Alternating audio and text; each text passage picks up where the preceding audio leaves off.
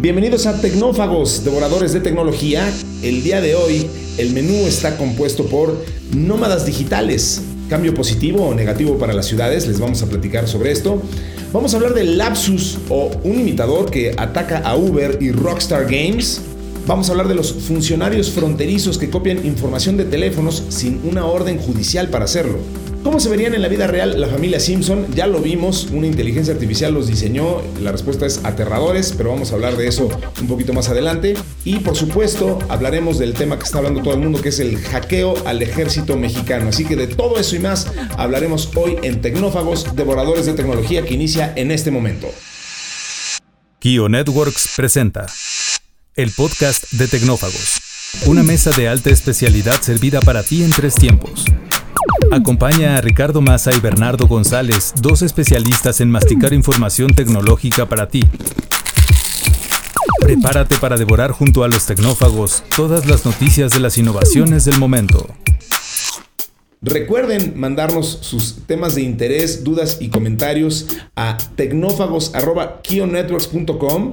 Este podcast lo hacemos con todo cariño este que les habla, que es Ricardo Massa, y mi querido amigo Bernardo González. ¿Cómo estás, Bernie? Muy bien, Rick. Muy contento de estar aquí en otro episodio más de Tecnófagos. Oye, y ahorita que estoy mencionando el tema del mail, al que nos pueden escribir nuestros amables amigos y escuchas, pues nos han llegado varias preguntas y, muchas sugerencias, muchas de las cuales las hemos convertido incluso en episodios de este podcast. El otro día nos llegó una pregunta muy interesante. Una amiga nos preguntaba sobre Silicon Valley. ¿Viste, ¿viste ese correo? Sí, sí, sí, sí lo vi por ahí. Nos preguntaba qué es el Silicon Valley. Parece que es un término muy común, pero de repente hay gente que tal vez no le cuadra si es un lugar, si es una cosa, es una empresa o, exactamente a qué nos referimos con el Silicon Valley. Y me parece que es totalmente válido hacer la aclaración. Pues el Silicon Valley no es otra cosa más que un lugar que se encuentra en California, cerca de la bahía de San Francisco. Hay muchos como municipios, este, está Mountain View, Cupertino, y, y se llama la zona del silicio o el Valle del Silicio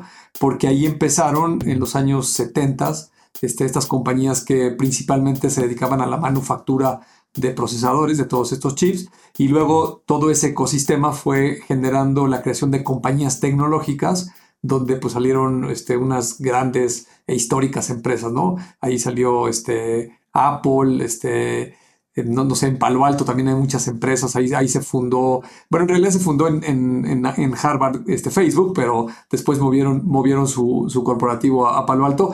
Y, y, la realidad de por qué es tan famoso el Silicon Valley es porque ahí, eh, digamos que estas empresas y estas personas, pues se encuentran, pueden intercambiar ideas, este, proyectos, y es, es digamos, el ecosistema perfecto para hacer emprendimientos principalmente enfocados en tecnología y hasta el día de hoy a nivel mundial en términos nominales pues es el lugar donde hay más startups, más empresas de tecnología y donde han salido las más grandes. Y además me encanta que nos hayan hecho esta pregunta porque nos da perfecto el cue para hablar de un tema que está afectando hoy mucho a Silicon Valley, que es la primera nota de la que queríamos hablar hoy, que es el tema de los nómadas digitales.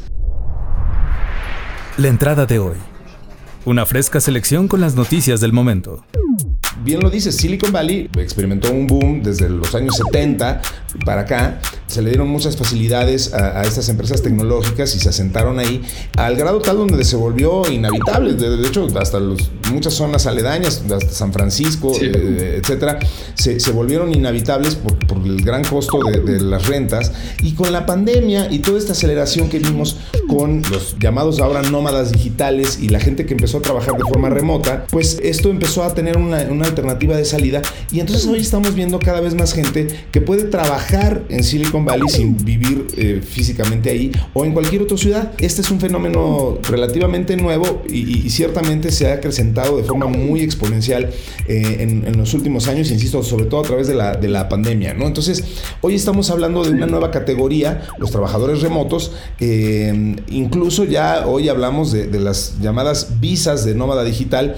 que te permiten estadías más largas para trabajar trabajadores remotas, eh, eh, para trabajadores remotos, perdóname, y brindan claridad sobre las actividades laborales permitidas para alguien que no necesariamente reside dentro del, dentro del lugar. Entonces, eh, ahora, por ejemplo, tú y yo conocemos a varios ejemplos reales de gente que, residía, eh, empresas que residían y, ejecutivos que residían en Silicon Valley y que están abandonando el estado de California en particular por, las altas rentas, por el alto nivel de vida, eh, el alto costo del nivel de vida, quise decir, y, que se están yendo a lugares aledaños como, o ni siquiera tan aledaños, pues algunos están yendo a Texas, a Filadelfia, a otros lugares donde puedan vivir de forma más, más holgada, ¿no? Es un fenómeno bien interesante que nos habla de que hoy pues realmente no necesitas vivir en el lugar donde trabajas y, y de hecho ni siquiera necesitas vivir en el país en el que trabajas, ¿no? Sí, totalmente de acuerdo. Fíjate que eh, motivo de la nota me puse a investigar algunos datos y me sorprendió mucho que hay un libro que se escribió en 1997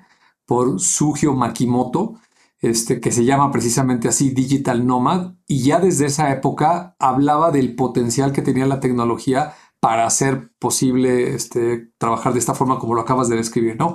Si, si nos vamos eh, puramente al uso de la tecnología y qué nos permite hacer, pues también está el legendario este, video aquel de Arthur C. Clarke, eh, no recuerdo exactamente el año, pero haber sido como en los 60 que, que, él se imaginaba un mundo donde las personas podían estar desde cualquier parte del planeta conectadas y trabajando o conviviendo incluso socialmente, ¿no? Entonces, este es un fenómeno que tiene muchos años, sin embargo, se puso muy de moda o, o de una manera muy relevante a raíz de la pandemia, ¿no? Porque la pandemia nos obligó a todos a estar encerrados en nuestras casas y eso automáticamente generó un fenómeno de ubicuidad, ¿no? Ya no tenías que estar en la ciudad donde está la empresa, sino literalmente podías estar desde cualquier lugar del mundo. Eh, el Silicon Valley, con las características que describí de un ecosistema para startups y mucha tecnología, no es el único lugar en el mundo. Por supuesto que hay muchas ciudades en Estados Unidos. Este, la, ciudad de Austin ha cobrado mucha relevancia en los últimos años. Este, Miami, en Florida, este, con toda la corriente del cripto y todas esas cuestiones. Eh, otros lugares como Israel, por ejemplo, Tel Aviv, eh, per cápita, pues es sin lugar a dudas la ciudad que tiene más emprendimiento, eh, muchísimas empresas tecnológicas, tanto locales como extranjeras, que van y se ponen ahí. Aquí hemos hablado muchos ejemplos de China, este, muchas ciudades este, que, que, igual tienen un desarrollo y un auge tecnológico enorme, Singapur, la India, en fin, podríamos aquí mencionar fácilmente 100 o más ciudades que tienen estas características. Entonces, como bien lo dices, Hoy la tecnología te permite que te puedas trasladar a vivir al lugar que tú más quieras, donde te sientas más cómodo, y mientras haya una conexión a Internet, te vas a poder conectar y desde ahí vas a poder trabajar, desarrollar negocios, crear empresas o hacer lo que tú quieras, ¿no? Fíjate que es bien interesante. Estamos viendo al margen de esto que comentas, crecer fenómenos que no, necesariamente esperábamos y que, que, están resultando bien interesantes, digamos, como a nivel sociológico, ¿no? Al margen de todo esto. Lo que quiero decir es, eh, por ejemplo, el, otro día estaba leyendo en,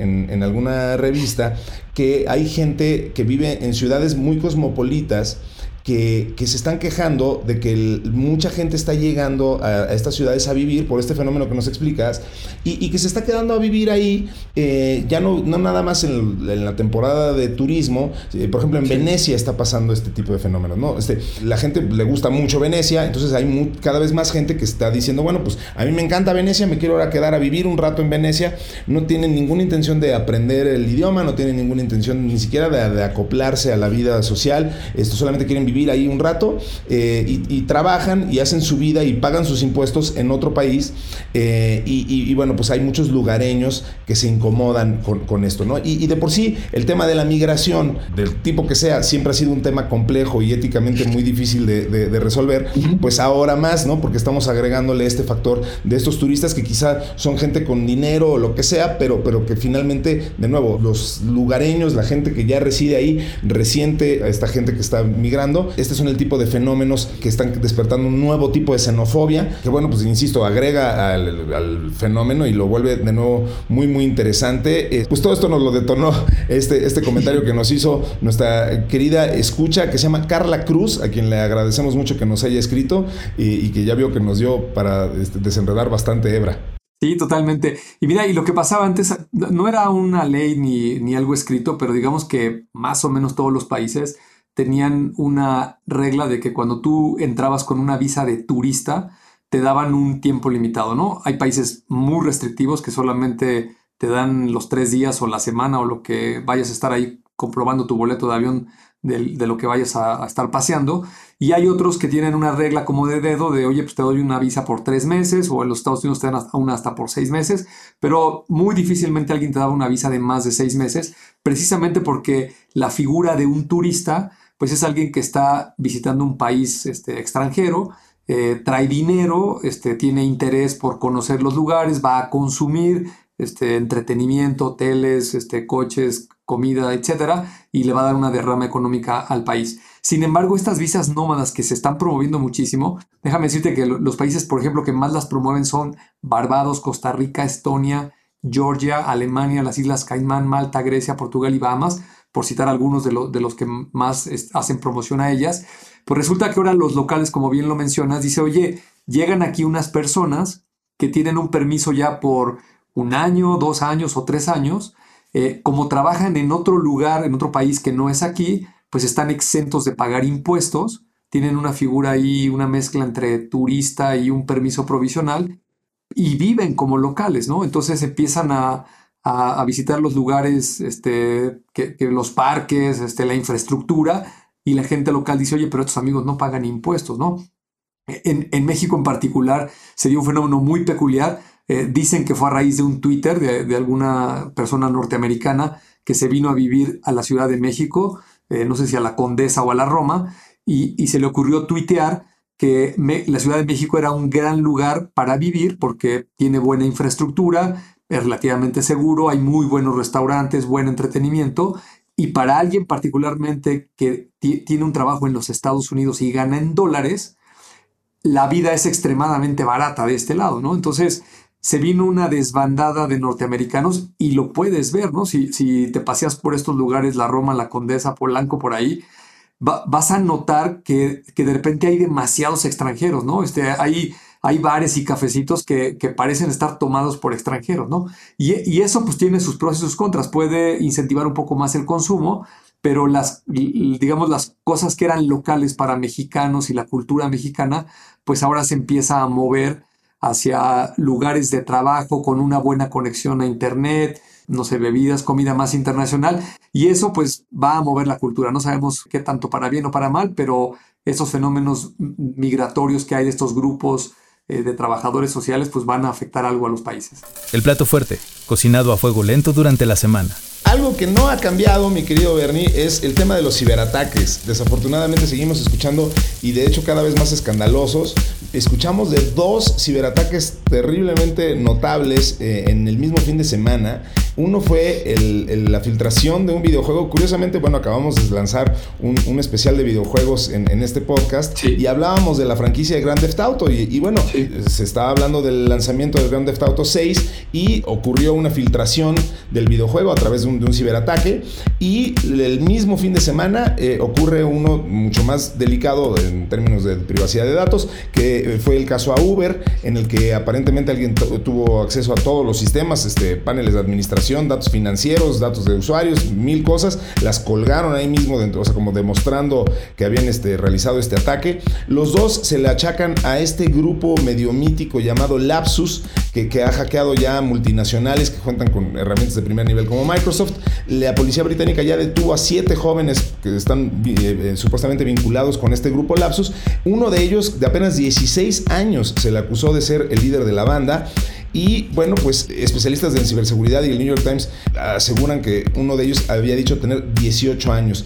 Con este tipo de tácticas han hackeado a Microsoft, a la red de comunicaciones de Portugal, a Samsung, Nvidia y Okta, entre otras. Entonces, qué caso tan interesante estamos viendo aquí con, con estos cuates de Lapsus, que insisto que se están colgando el tema de, míticos, y estamos viendo de nuevo estos hackeos medio de, medallita de honor que ya no veíamos ocurrir tanto, en el que los hackeos ocurren solamente por un tema de prestigio, ¿no? No, no sé si eso había pasado en boga, o más bien lo que pasa es que ya ocurrían tantos por robo que, más bien se ahogaban en medio de la muchedumbre, pero, pero vaya que ha causado notoriedad estos casos, ¿no? Sí, totalmente. Esta persona este, de origen británico que tiene 16, 17 años, porque estos hackeos que acabas de mencionar fueron en marzo de 2022, de este mismo año, eh, y estos dos últimos que mencionaste, de el videojuego y el de Uber, fueron el, mes pasado. Y, resulta que lo investigó la policía británica y parece ser que sí tiene recursos este, de estas actividades, más o menos estimadas en unos 300 bitcoins. depende de cuándo consultes el, tipo del, valor del bitcoin, pero más o menos alrededor de unos 14 millones de dólares, nada despreciable para tener 16 años. Y, lo que yo resaltaría es, eh, e, este hacker es de estos que hacen ingeniería social, ¿no? Eh, evidentemente tiene un nivel técnico bastante bueno, pero principalmente eh, sus víctimas son empleados, este, gente que trabaja en help desks, en, grupos que se llaman de crisis response. Paradójicamente, estos grupos de, ciberseguridad que están para proteger, este tipo es verdaderamente muy hábil para este, engañarlos, haciéndose pasar por alguna persona que tiene algún problema y que necesita que le abran este, una sesión o le receten un password o algo. Eh, y son tremendamente hábiles para que en el teléfono convenzan a una persona de hacer algo prácticamente sin darse cuenta. ¿no? Es, es, equivalente a las extorsiones telefónicas que están muy de moda en nuestro país, donde alguien te engaña pretendiendo ser el banco o diciéndote que secuestraron a alguien y si no te pones abusado, pues caes en la trampa y le acabas dando dinero o entregándole las contraseñas de algo que no deberías, ¿no? Así es muy delicado este, este tema eh, y bueno, no, nos cansaremos de decirles que hay que tener mucho cuidado con el tema de la información que se comparte y la información que se publica sobre todo eh, y pues nunca confíen en nadie, eh, sobre todo alguien que los contacte de forma externa pidiéndoles datos porque de verdad, bien lo dice Bernie, la ingeniería social sigue siendo el método número uno para la, la obtención de ciberhackeos y de obtención de datos. Y, pues, ingeniería social es una forma bonita de decirle que se hicieron menso a alguien, ¿no? O sea, este, básicamente, ¿no? Entonces, y lo cual me lleva, Bernie, a este, comentar el punto que está en boca de todo mundo y que evidentemente no nos perdonarían que no mencionáramos, que fue el ciberataque a la Secretaría de la Defensa Nacional, ¿no? Este, aquí en México.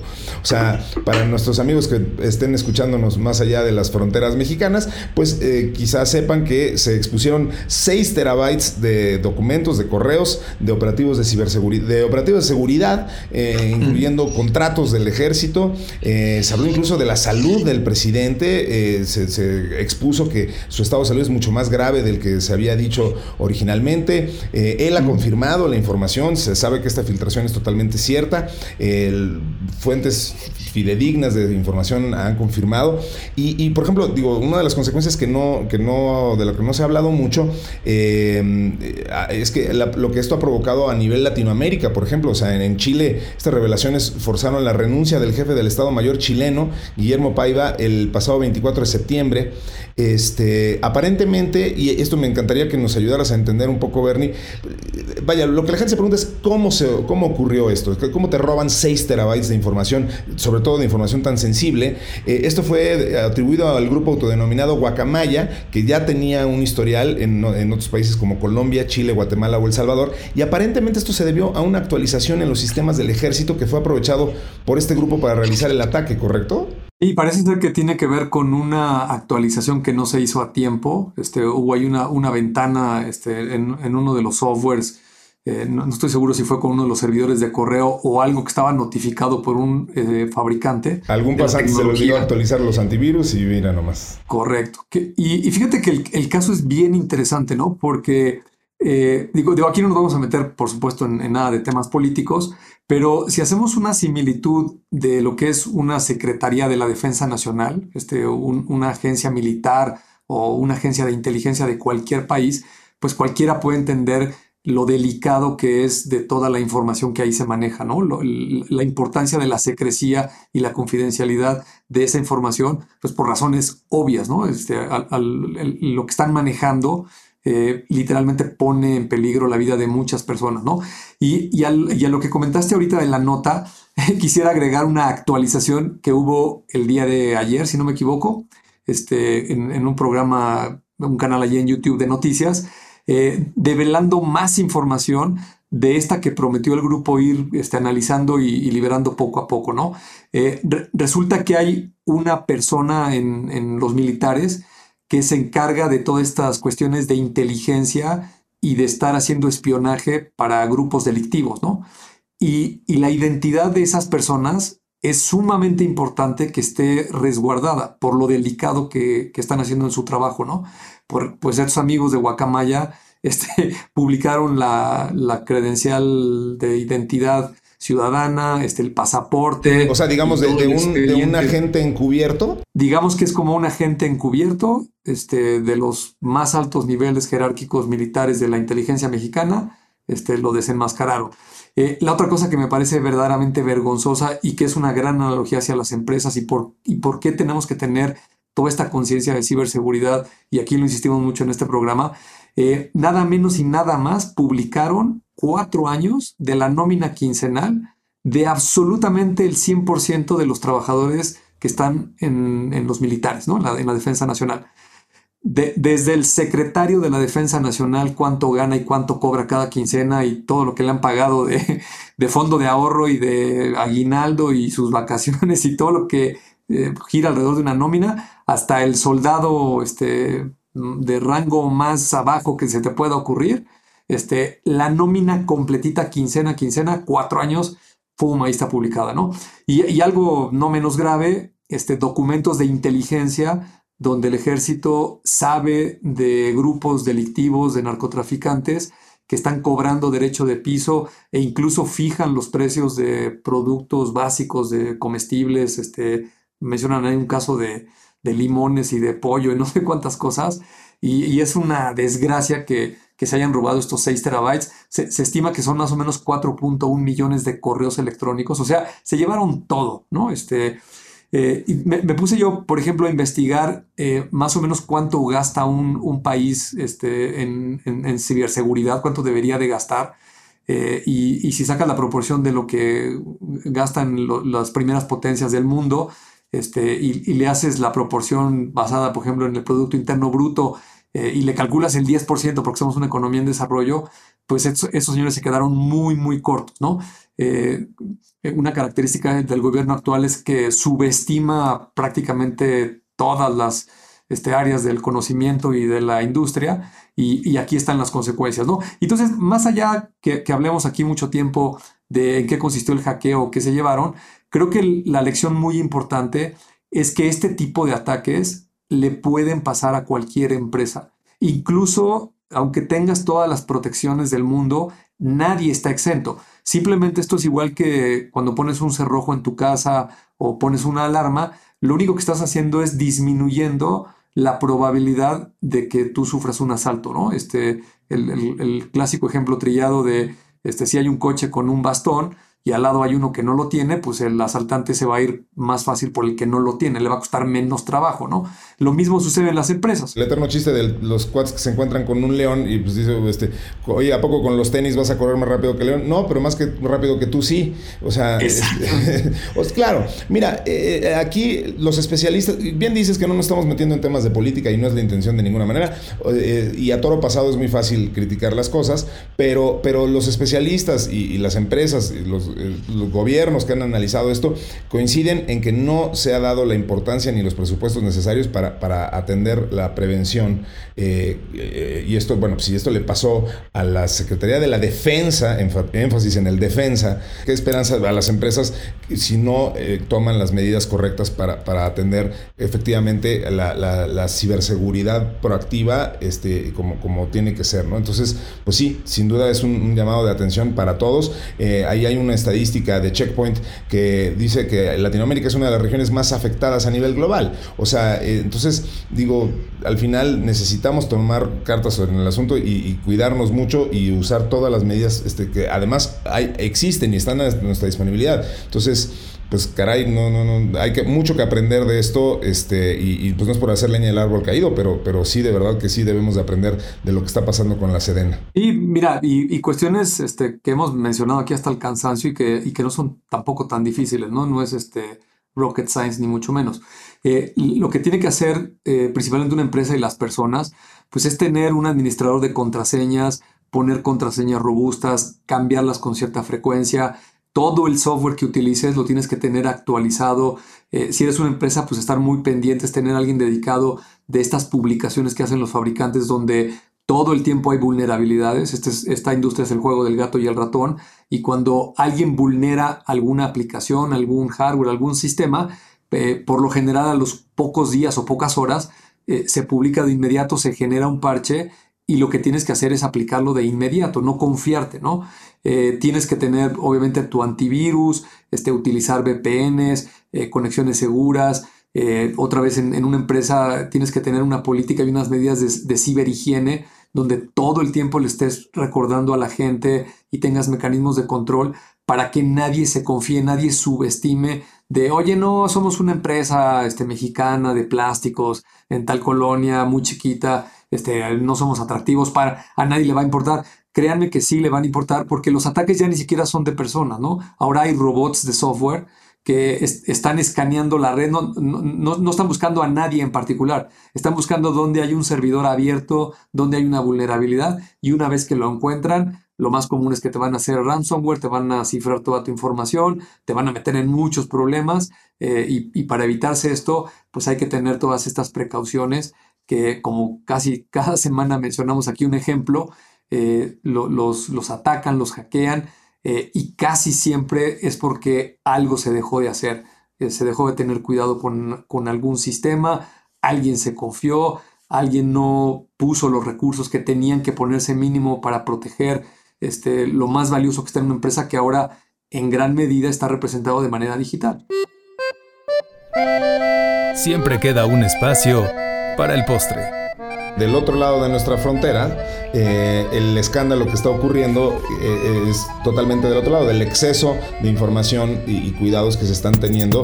Eh, no estoy diciendo que lo que están haciendo de este lado esté bien, o sea, nada más estoy por comparar el escándalo que ahora desató de Washington Post, al descubrir que los datos que recupera la, Oficina de Aduanas y Protección Fronteriza, es decir, la Customs and Border Protection de, de Estados Unidos, cada vez que registran un teléfono, una tableta o una computadora de un viajero en un aeropuerto, eh, las autoridades fronterizas ya mencionadas pueden agregar datos de, este dispositivo a una base de datos a la que pueden acceder miles de funcionarios gubernamentales norteamericanos.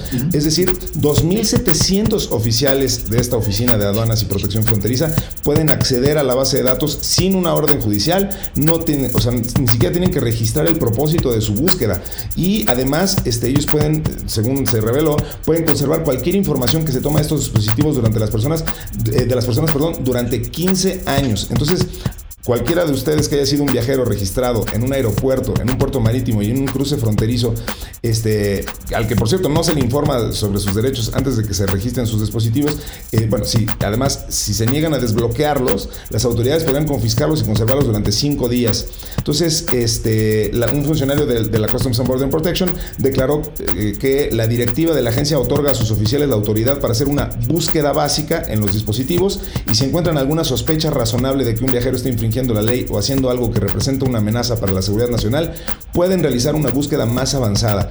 Obviamente esto ha puesto con los pelos de punta a toda la población norteamericana. Debería también de ponérnosla a nosotros, este, porque bueno, pues aquí estamos hablando, insisto, de un, de un contraste, de un, exceso de sigilo y, vigilancia, eh, de, un tema de, infringir las libertades eh, de información de los ciudadanos y no ciudadanos, en un tema bastante bastante delicado, ¿no? Sí, mira, yo diría que la recomendación es este, pues, no, no, no, tener cuestiones ilegales este, ni trabajar en cosas ilícitas que te vayan a meter en problemas, porque digo, y esto no es privativo de la parte digital.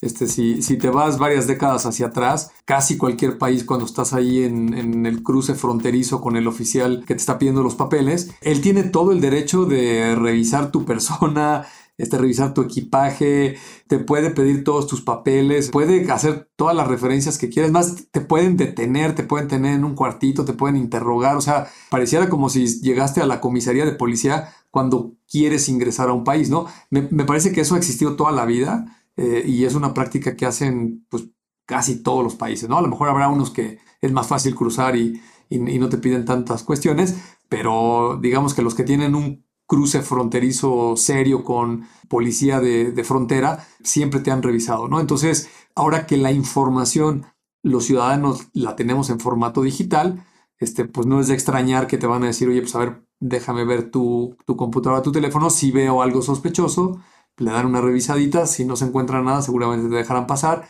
si algo no le suena, pues te van a hacer una revisión, pero sí súper profunda, ¿no? Me estaba acordando, este, si, cuando estás allí en el checkpoint de los aeropuertos, ¿no? Este, nunca he entendido por qué de repente alguien te hacen con un papelito los dedos, te abren las piernas y viene un oficial y te supercatean. Este, dices, ¿qué, ¿qué, vieron o, por qué? a lo mejor es aleatorio, ¿no? Pero te, das cuenta cuando estás allí en el punto de cruce que, que, estás en manos de ellos y más vale que cooperes y calladito te ves más bonito, ¿no? Sin duda que sí. Bueno, Bernie, pues se nos acabó el tiempo para esta emisión. Trajimos mucha información en esta ocasión y bueno, pues, el, el, tiempo es un tirano siempre. Solo nos queda tiempo para mencionarles muy rápidamente esta nota que llamó la atención. Esta artista eh, llamada Hidreley, a la que apodan Lely Diao. Lely Diao es una artista que, bueno, ha hecho cosas muy interesantes ya con intervenciones de personajes populares para representarlos como si fueran humanos. En particular, ahora tomó a los Simpson, los puso en una inteligencia artificial y, le hizo que esta inteligencia artificial interpretara a los personajes como si fueran humanos reales. Y la verdad es que los resultados están súper, súper interesantes. Si buscan a Lely Diao en Instagram, o eh, sobre todo en Instagram, pero en cualquier otra plataforma, van a encontrar eh, como resultado al principio lo que hizo con los Simpson y la verdad es que está bien bien interesante eh, lo, que, lo que se ve y además ha, hecho ya esto con, otros este, personajes, un, trabajo bien interesante por sobre todo pensando que esto viene de un, de un algoritmo y no nada más la interpretación este, digamos subjetiva de, un solo artista, ¿no? Y la verdad es que está avanzando la inteligencia artificial en todo ese campo muchísimo y hoy se pueden hacer unas cosas súper sorprendentes, ¿no? En cuanto a eh, mezclar imágenes, videos, y, hay un componente ahí creativo que está siendo generado por algoritmos, ¿no? Está padrísimo. Pues bueno, revísenlo y cuéntenos qué otros temas pueden ser de su interés. Como siempre aquí los leeremos y repasaremos con todo cariño. De momento se nos acabó el tiempo. Yo le agradezco muchísimo a Mario Terrés en la edición, a Dalibasti Santiago en la redacción y a Gina Rangel y a Citla Vallarta en la producción de este espacio que se llama Tecnófagos Devoradores de Tecnología. Por supuesto, siempre un placer estar aquí contigo, mi querido Bernie. Este, y nos escucharemos en una emisión futura. Claro que sí, con todo gusto. Nos escuchamos a la siguiente. Tecnófagos Devoradores de Tecnología. Nos escuchamos pronto.